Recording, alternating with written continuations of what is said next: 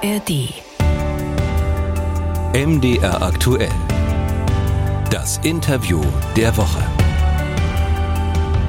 Mit Sven Kochale. Die Kultur schafft es immer wieder, uns zu bezaubern. Mit Filmen und Konzerten, mit Lesungen und Theater. Doch die Kultur kennt auch die dunklen Seiten. Dazu gehören strenge Hierarchien, die ein Klima der Angst schaffen. Es gibt Grenzüberschreitungen, Mobbing, Sexismus, Machtmissbrauch.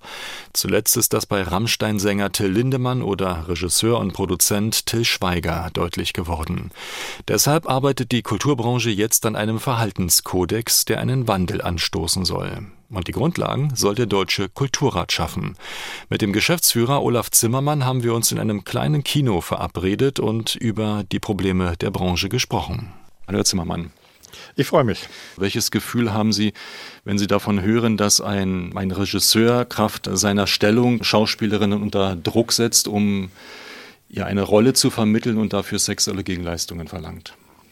Also ich glaube einfach, dass wir im Moment im Kulturbereich ja schmerzhaft erleben, dass wir nicht besser als der Rest der Gesellschaft sind. Das glauben wir sehr oft von uns und deswegen ist das auch, wenn Sie so wollen, ein bisschen ein Schock. Ja, das haben wir erlebt im letzten Jahr bei der Documenta, wie es um Antisemitismus ging. Das erleben wir, wenn Rassismusvorwürfe ähm, kommen und jetzt erleben wir es auch bei den toxischen Arbeitsbedingungen, die es offensichtlich an nicht wenigen Kulturorten gibt. Äh, und ja, der Kulturbereich ist ein besonderer Arbeitsort, weil ganz vieles, was eben zum Beispiel bei einem Filmset oder auf einer Bühne letztendlich stattfindet, bedeutet ja, dass Menschen sich also auch öffnen, sich auch manchmal entäußern müssen von, von bestimmten Sachen, also viel mehr von sich geben als einem in Anführungsstrichen normalen Arbeitsplatz, das äh, vorhanden ist. Was meinen Und, Sie da zum Beispiel mit toxischen Arbeitsbedingungen? Was naja, das,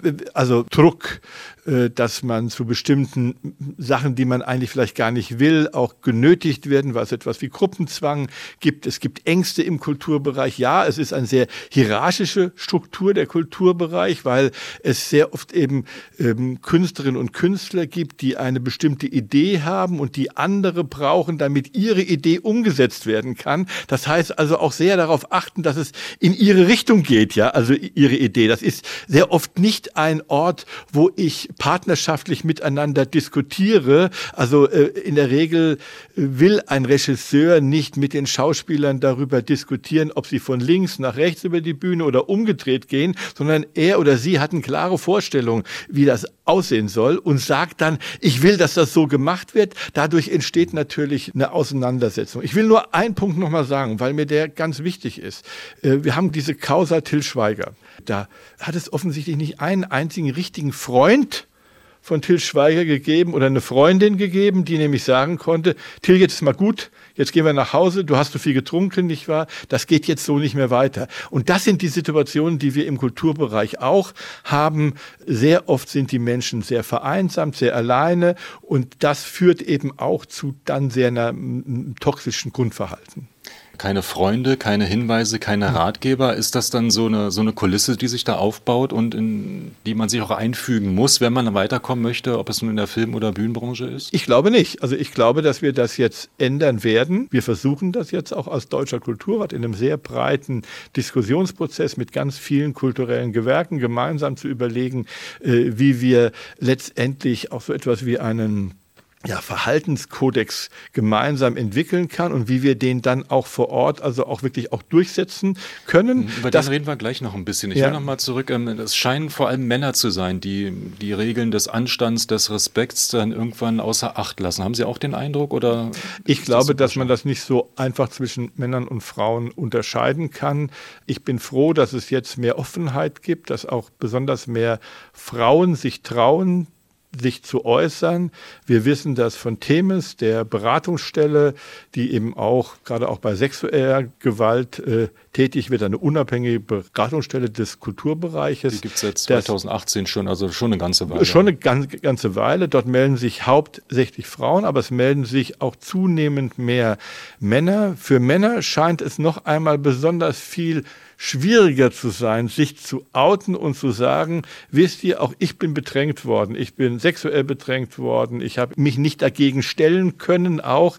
Äh, und ich hoffe, dass wir das hinbekommen, dass das keine Geschlechtsfrage mehr in der Zukunft sein wird, wer sich dann auch meldet, wenn er wirklich bedrängt worden ist.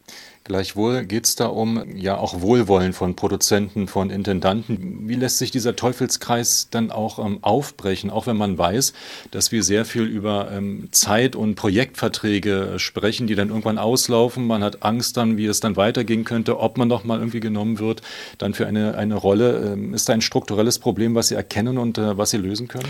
Also ich glaube, dass wir ein strukturelles Problem in bestimmten Kulturbereichen haben. Also das haben wir besonders im Filmbereich, ja, das haben wir auch besonders im Theaterbereich und das führt über die Jahre zu sehr engen Verbindungen auch.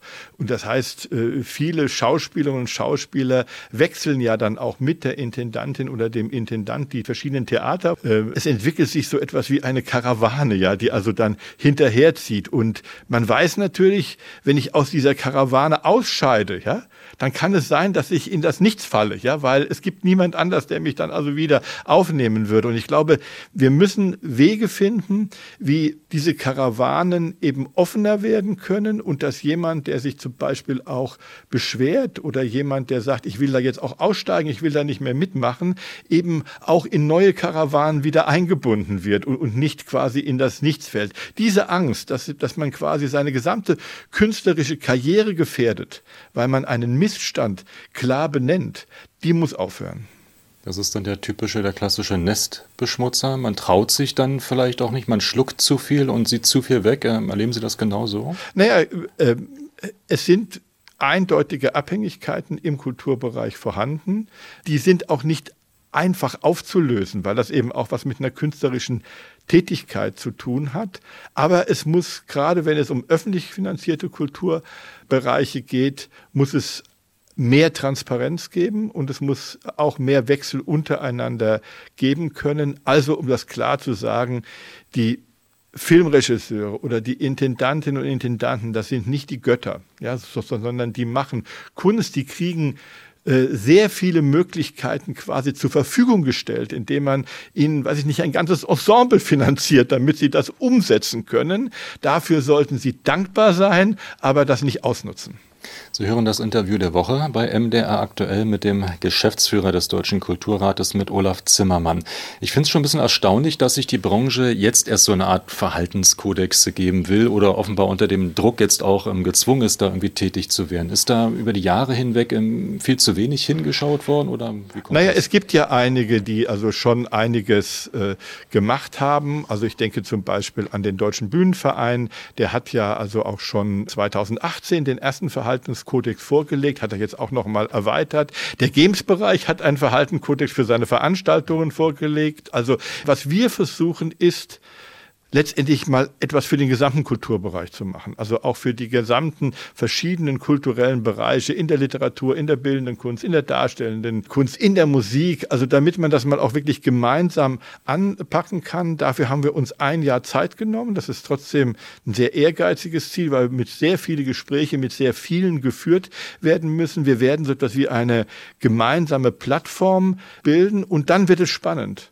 werden wir darüber reden, wie verbindlich können wir das ausgestalten. Also wie bekommt man das hin, dass das nicht nur ein freundlicher Verhaltenskodex ist, der irgendwo steht und den ich mir einrahme und an die Wand hänge, sondern wie wird der auch wirklich praktisch umgesetzt vor Ort. Und wir werden eben auch mit den Verbänden der Produzenten eben über diese Frage sprechen. Wir werden aber genauso auch mit den Gewerkschaften über diese Frage sprechen, damit man gemeinsam Vereinbarungen trifft, die nachher auch eine Verbindlichkeit haben. Was kann es denn mehr sein, als dass es wirklich auf dem Papier steht? Sie haben dann angesprochen, zum Beispiel, welche Konsequenzen hat es, wenn man dagegen verstößt? Reden wir dann über Geld? Gehen wir, reden wir darüber, dass dann Fördermittel möglicherweise? Also ich hoffe werden? sehr, dass wir das hinbekommen, ohne dass wir äh, dafür staatliche staatliche Hilfe brauchen, also staatliche Hilfe im Sinne, dass der Druck auch über Zuwendungen äh, letztendlich dann administriert wird. Natürlich ist das als letzte Möglichkeit möglich zu sagen, wenn ihr an eurem Set zum Beispiel bestimmte Bedingungen nicht einhaltet, dann wird die Filmförderung zurückgefordert. Und das wäre für sehr viele in diesem Bereich, glaube ich, schon eine ähm, ernstzunehmende Drohung. Wie könnte das weitergehen, wenn man so überdenkt, wenn man in die Branchen reinschaut, dann reden wir viel über natürlich ähm, feste Mitarbeiter, da gibt es äh, regelrechte Arbeitsschutzbestimmungen, was ist aber mit den vielen Freien zum Beispiel, die im Genau, das ist äh, auch eines der Punkte, die wir jetzt also ganz intensiv miteinander diskutieren müssen, weil es ist viel einfacher, das für sogenannte sozialversicherungspflichtige Beschäftigte zu regeln. Auch da kann ich es auch zwischen den Tarifpartnern noch stärker regeln. Die, die große Grau Bereich, den wir im Kulturbereich haben, dass ein ganz, ganz, ganz erheblicher Teil Selbstständige sind, und zwar in sehr vielen auch in abhängigen Strukturen Selbstständige sind, vielleicht manchmal auch Scheinselbstständige sind. Und wir müssen auch für diese Bereiche Regelungen finden, die so fest sind, als wären sie Angestellte. Olaf Zimmermann, ich danke für das Gespräch. Ich bedanke mich bei Ihnen.